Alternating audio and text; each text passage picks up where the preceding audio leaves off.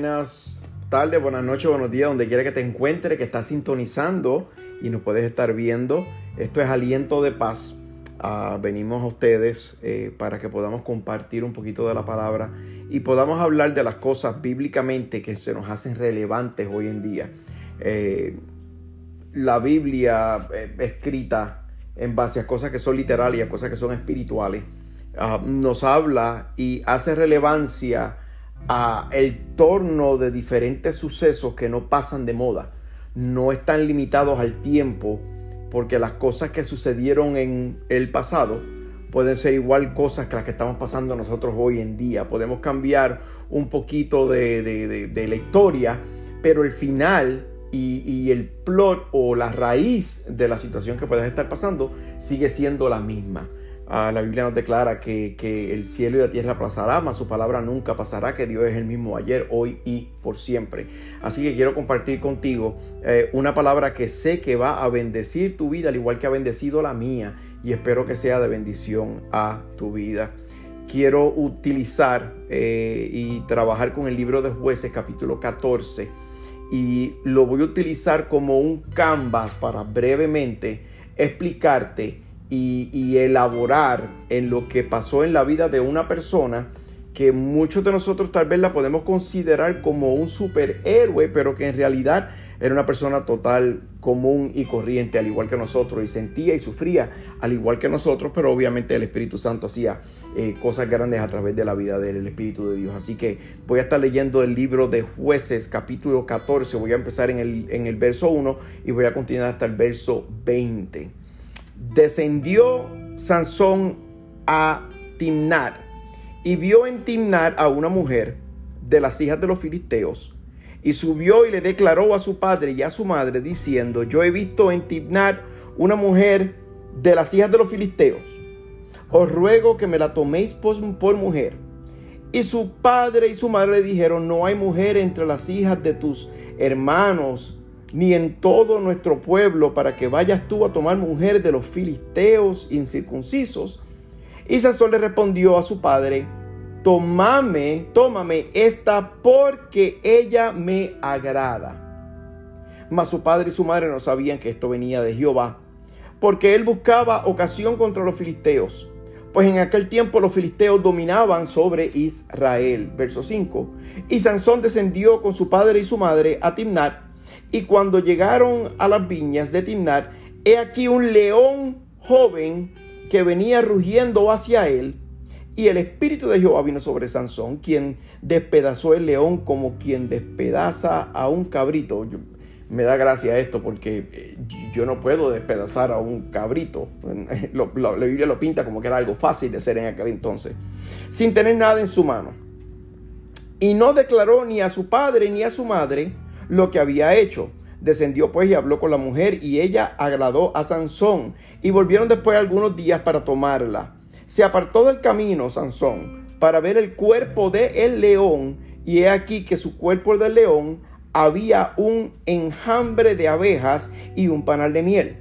Y tomándolo en sus manos, se fue comiéndolo por el camino y cuando alcanzó a su padre y a su madre, les dio también a ellos que comiesen, mas no les declaró que había sido tomado, de dónde había sido tomado aquella miel del cuerpo del león.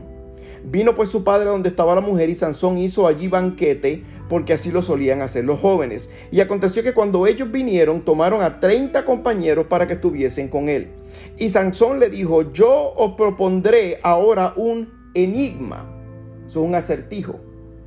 Y si en los siete días del banquete me lo declaráis y lo descifráis, yo os entregaré 30 vestidos de lino y 30 vestidos de fiesta. Mas si no me lo podéis declarar, entonces vosotros me daréis a mí los 30 vestidos de lino y los 30 vestidos de fiesta. Y ellos respondieron, propon tu enigma o tu acertijo y oiremos.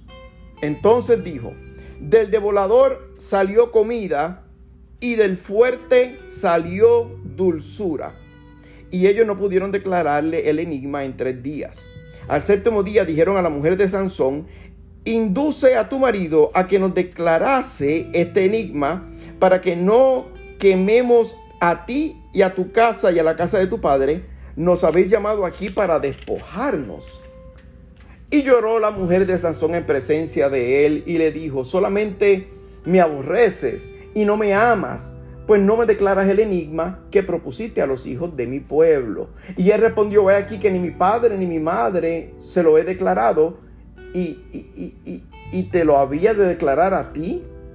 Y ella lloró en su presencia de él los siete días que tuvieron el banquete, mas al séptimo día él se lo declaró porque le presionaba y ella se lo declaró a los hijos de su pueblo. Al séptimo día, antes de que el sol se pusiera, los de la ciudad le dijeron, ¿qué cosa más dulce que la miel?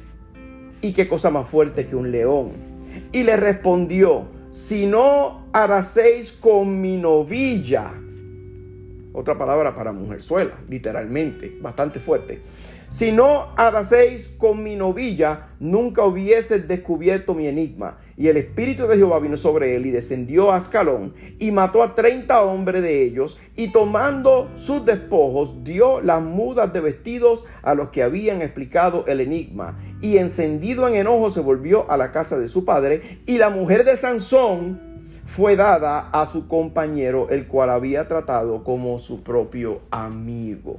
Vamos a orar rápidamente. Padre, te doy gracias por la palabra que has compartido conmigo y la palabra que quiero yo traer a tu pueblo, de donde quiera que nos estén mirando. No sé qué está pasando cada una de las personas, no sé cuál es el momento, cuál es el proceso, cuál es la situación la cual puede estar haciendo que ellos sufran o que su fe pueda estar titubeando.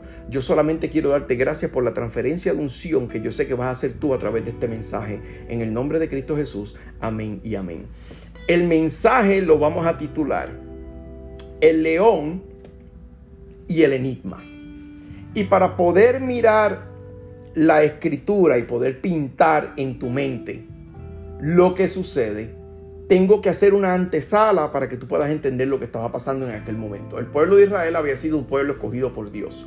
Los filisteos eran un pueblo que habían tomado al pueblo de Israel como esclavos, literalmente, para que hicieran la labor de ellos significa que el pueblo de Israel era un pueblo que en ese momento estaba siendo oprimido y presionado por un pueblo que tenían diferente cultura, diferente religión, diferentes creencias, diferentes costumbres. Todo era totalmente diferente. En aquel entonces todavía no había reyes en Israel, porque Dios obviamente se considera que es el rey de Israel, pero sí lo que se daba políticamente hablando eran jueces Sansón era un juez el cual fue entregado a Dios de la misma manera que Ana entregó a Samuel, de la misma manera que literalmente María entrega a Jesús. Y con Sansón hacen un pacto eh, eh, nazareno, el cual no podían cortarse el pelo, no podían tocar cosas muertas, no podían comer ciertas cosas, ni, ni vestirse en cierta manera. Era básicamente un pacto que era bastante fuerte y rígido para seguir.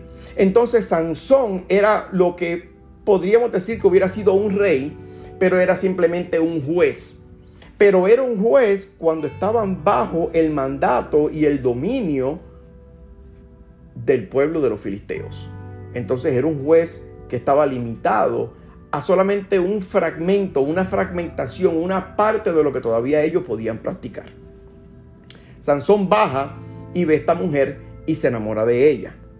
Obviamente la mamá lo primero que le dice y el papá, no hay mujeres entre los hijos de, Israel, no hay, no, hay, no hay, mujeres entre los hijos de Judá, no hay mujeres entre todas las mujeres que tienen tu costumbre, que tienen tu religión, que adoran a Dios que tú adoras, que te pudieras enamorar de ella. Él le dijo que no.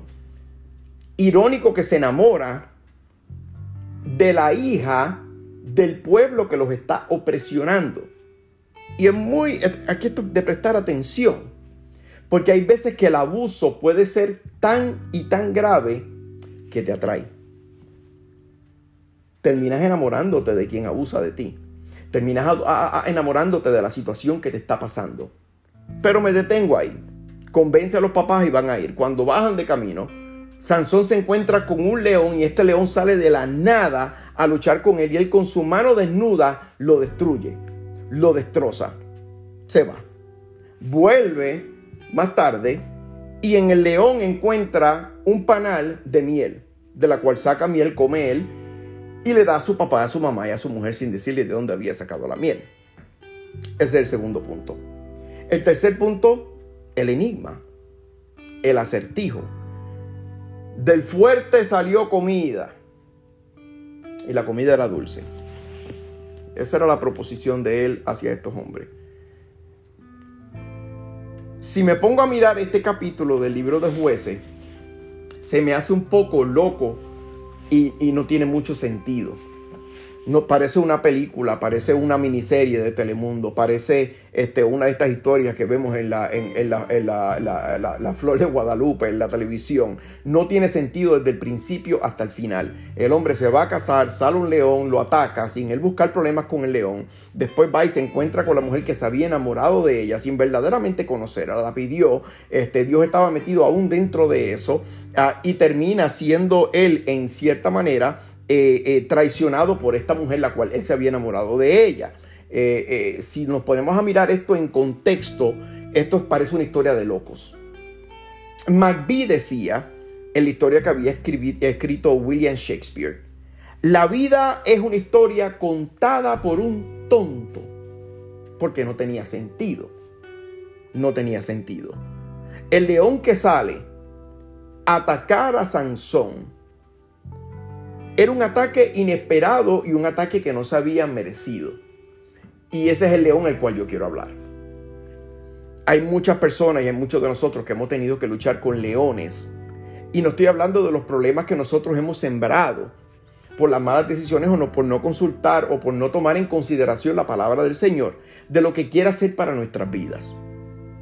Terminamos tomando malas decisiones y esas malas decisiones traen unas consecuencias que no podemos echarle la culpa al diablo. No podemos echarle la culpa a ninguna persona porque nosotros nos metimos en esta. Pero yo no quiero hablar contigo ahora del león, del problema que tú ocasionaste a ti mismo por estar con una persona que no le servía a Cristo, o por tomar decisiones de no congregarte más, o por tomar decisiones de no buscar el rostro del Señor. Estamos hablando que este león simplemente salió de la nada. Salió a atacar a Sansón. Inmediatamente el estado literal instinto de Sansón pasó de caminar normalmente a tener que defenderse y a luchar por su vida, porque este ataque él no lo pidió, pero este ataque aún así llegó. Tal vez el león que te está atacando se llama cáncer. Tal vez el león que te está atacando se llama divorcio. Tal vez el león que te está atacando es una enfermedad. Tal vez el león que te está atacando es un problema financiero. Tal vez el león que te está, que te está atacando es un problema de hambre. Es algo que no sembraste, pero por alguna razón está viniendo ante ti y te está atacando sin tú buscar la pelea. Por eso hay personas que tú conoces a diario que tienen la mecha bien corta. Por cualquier cosita resaltan es que no conocemos el pasado de esta persona y lo que esta persona ha pasado ni con cuántos leones ha tenido que luchar.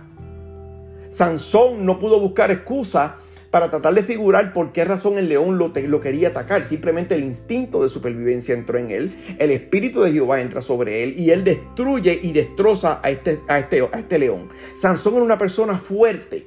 Sansón era una persona astuta. Sansón era una persona que era un juez, había sido entregado al Señor desde muy temprana edad, desde que era un niño, desde que estaba tierno. Pero también Sansón era amoroso. También Sansón era cariñoso. Y obviamente por lo que estamos leyendo, Sansón era bastante tonto. Se enamoró de una mujer que era literalmente hija de las personas que lo estaban oprimiendo no solamente a él, pero a su pueblo, que no podía ejercer su posición como juez liberalmente, libremente, como Dios quería que la, que la pudiera tal vez hacer, porque estaban siendo oprimidos por otro pueblo que tenían otras creencias. Y aún así va a casarse con esta muchacha y sin buscar ningún tipo de problema sale este león, llega al lugar de la boda, se casa, le dan sus 30 caballeros que van a ser los compañeros de él durante la boda. Y em, empiezan estos hombres a presionar a esta dama, a esta chica, a decirle, si no nos dices el acertijo, te vamos a quemar la casa a ti, a tu papá y a tu descendencia completa, los que estaban antes de ti, los que puedan venir después de ti. Y ella comienza a suplicar. En este punto, Sansón se me hace a mí un poco bipolar. Matas a un león que viene en contra tuya con tu mano desnuda, pero no puedes lidiar con el llanto de tu esposa por tres días. En ese momento él simplemente le dice a ella lo que está pasando y cuando le dice a ella lo que está pasando, lo que estaba tramando, lo que era el enigma, ella inmediatamente va y le da la espalda, porque hay veces que nosotros pensamos que conocemos a personas y que podemos confiar en ellas. El mismo José no podía confiar en sus hermanos porque cuando le contó el sueño que tuvo, lo vendieron. El mismo Jesús, el Hijo de Dios, no podía confiar tan solo en sus discípulos porque uno de ellos lo vendió y uno de los más cercanos a él lo negó tres veces antes de cantar el gallo en la mañana.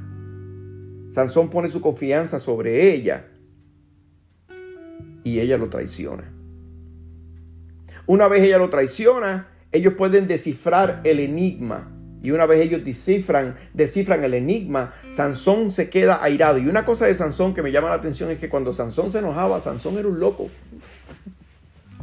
Sansón era el tipo de hombre que prendía la cola de las zorras y la soltaba en los campos donde había ya este eh, eh, que había ya llegado eh, dado resultado la siembra y estaba el maíz crecido o estaba el algodón lo que hubiera y las zorras corrían y quemaban toda la cosecha por completo. Sansón era un loco, con, con la quijada de un asno mató a tantas personas solo sin nadie que lo ayudara. No era como Gedeón que tenía ayuda, no, Sansón solito lo hacía.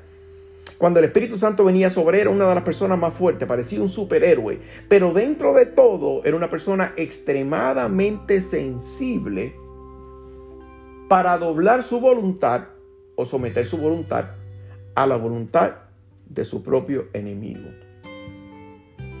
Él sale, destruye a 30 hombres y le quita, los despoja de su ropa, los despoja de todo, y él paga la apuesta que había hecho a causa del enigma. Pero lo que me llama la atención es esto. No que ella lo traicionó. No me llama la atención de la actitud que tomó Sansón una vez pasó el problema que, literalmente fue asesinar a 30 personas para poder pagar una apuesta. Lo que me llama la atención es que cuando Sansón se regresa a mirar el cuerpo del león, o sea, donde estaba la escena del crimen, si podemos decirle, en el león había miel. Nosotros sabemos que cuando hemos visto un animal muerto en la calle, a los dos, tres días, ese animal no va a tener miel, ese animal va a tener gusanos y ese animal va a tener eh, eh, moscas y ese animal va a tener bacterias. Pero en este caso, de la muerte de, eh, del que lo atacó, no salió pudrición, sino salió dulzura. Lo que me indica a mí que mientras más fuerte sea la prueba que tú estás pasando y el león con el que estás peleando, más dulce va a ser tu victoria. El león no tenía gusano, no tenía moscas. El león tenía un panal y dentro de ese panal había miel. No solamente comió Sansón, pero comió su mamá, su papá y aún su mujer también comió de ese panal de miel. No importa cuál es el león que estás peleando. Y escucha bien, no estoy hablando de las consecuencias de tus malas decisiones, las malas decisiones que yo he tomado. Yo estoy hablando de la pelea que no buscaste, pero aún así la tuviste que pelear. Diste lo mejor de ti en el matrimonio y te pidieron carta de divorcio. Criaste a tu hijo con un ejemplo increíble de cómo ser un siervo del Señor y tu hijo se aparta. Comiste saludable toda tu vida y te dio cáncer. Entrenaste a una persona en el trabajo que terminó quedándose con tu posición le diste la confianza a un amigo que terminó traicionándote. Peleaste con un león el cual no había buscado esa pelea. Hay peleas que nosotros no las ganamos, pero hay peleas que no las buscamos y aún así las peleas llegan. Porque es necesario depender de Dios en medio de cuando vas a luchar con un león. Tal vez tu león sea la enfermedad. Tal vez tu león sea la falta de fe, tal vez tu león sea tu depresión, tal vez tu león sea tristeza. Un león, un león que viene de la nada, se te muere un familiar. Y le oraste a Dios y Dios no contestó. Un león, diste lo mejor de ti en el matrimonio, fracasaste. Diste lo mejor, hiciste las cosas por el libro y por la Biblia, y aún así perdiste todo. Diste tu confianza y te traicionaron. Lo que yo te digo es, si tú no matas a ese león, ese león te va a matar a ti. Pero tenlo por seguro, que mientras más grande sea el león, más dulce va a ser la victoria que Dios te va a dar. Acabaste con esa batalla. Regresa al lugar de los sucesos y mira la dulzura de lo que aprendiste Mira la dulzura de lo que creciste. Mira la dulzura de tu victoria. Que ahora en este momento, de esa dulzura de tu victoria, no solamente te vas a beneficiar tú, pero se van a beneficiar las personas que te rodean. El papá, la mamá y la mujer nunca sabían de dónde vino la miel. En otras palabras, nadie sabía de esa batalla que él estaba luchando. Porque las verdaderas batallas se pelean en silencio. No se le cuentan a todo el mundo. Hay que tener cuidado a quién le contamos los sueños. Si no me lo crees, pregúntale a José. Si fue buena idea contarle sus sueños a sus hermanos porque terminaron vendiéndolo. De igual manera, cuando estés peleando con este león, no vas a poder cantar, contárselo a nadie porque para ellos no va a ser relevante, porque el león salió a atacarte a ti, no a ellos. Y no vas a tener ayuda de ninguna otra persona porque Dios no se va a glorificar de esa forma. De la manera que Dios se glorifica es que tú entiendas que tú por tu cuenta no podías hacerlo, pero que Él lo hizo a través de ti.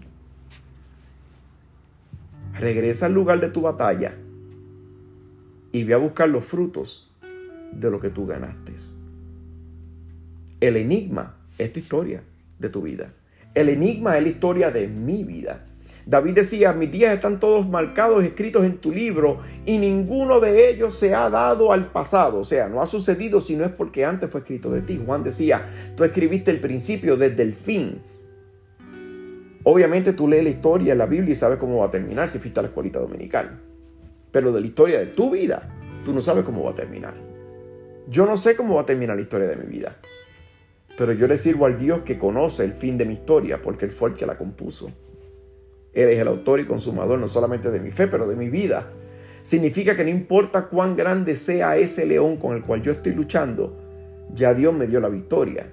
Lo que pasa es que todavía no me he enterado, pero ya está. Así que sea cual sea tu león, no te rinda. Dale frente. Sea león de enfermedad, sea león de problemas, sea león de depresión, sea león de, de, un problema financiero que estés pasando, sea león que no tienes un lugar donde quedarte. Yo he pasado por todos estos lugares y he peleado con tantos leones. Usted no sabe con cuántos leones yo he peleado. Nadie tiene idea. Y si contara los leones con los cuales he peleado, tal vez no tuviera ni sentido para ustedes. Porque esta historia no tiene sentido. Esta historia parece una película. Te vas a casar y cuando te vas a casar te encuentras un león, lo matas, vas, te casas, regresa, encuentras al león, el cuerpo del león, no había gusano ni moscas, había miel, saca la miel, come, se la das a tu papá, se la das a tu mamá, con la mujer que te casaste, te traiciona y terminas entregándole esa mujer a uno de tus amigos. Esto suena como una historia loca, una historia sin, sin, sin sentido, porque nuestra vida básicamente para nosotros es un enigma. No sabemos cómo va a terminar pero sabemos que vamos a tener la victoria. Porque aún dentro de la mala decisión de Sansón, Dios estaba envuelto en ella. La palabra dice que Él creó tanto al impío como al salvo de igual forma, para su placer y por su voluntad, porque aún el impío tiene propósito para el día del Señor. Significa que aún en mis malas decisiones que he pagado las consecuencias como Sansón las, las pasó, porque no era solamente un león, habían dos. Estaba el león de que lo vino a atacar sin él buscarlo y estaba el león de la mujer con la cual se casó, que era una mala decisión. Literalmente se unió en yugo desigual, pero aún en ese yugo desigual Dios tenía un propósito. Y el propósito de Dios se va a dar no importa qué. No importa cómo, no importa quién, no importa cuándo. El propósito de Dios en tu vida se va a dar. Así que aprende a luchar con tu león y aprende a despojarte de los resultados de las malas decisiones. Espero que esto haya sido de bendición a tu vida. El león y el enigma. Mi nombre es Sammy Pérez, un servidor. Que Dios te bendiga. No te olvides de orar por mí como yo tampoco me olvido de orar por ti. Que Dios te bendiga, que estés bien y deseo que tengas un hermoso fin de semana. Y si puedes el domingo, congrégate, saca tiempo, ora, lee la palabra, conversa con Dios como conversa con cualquier otra persona. Yo hablo con Dios de la manera que yo hablo con usted, es la manera que yo me comunico con Él. Así que espero que haya sido bendición, Dios te bendiga, Dios te guarde. Mi nombre es Sammy Pérez y esto es Aliento de Paz. Dios te guarde.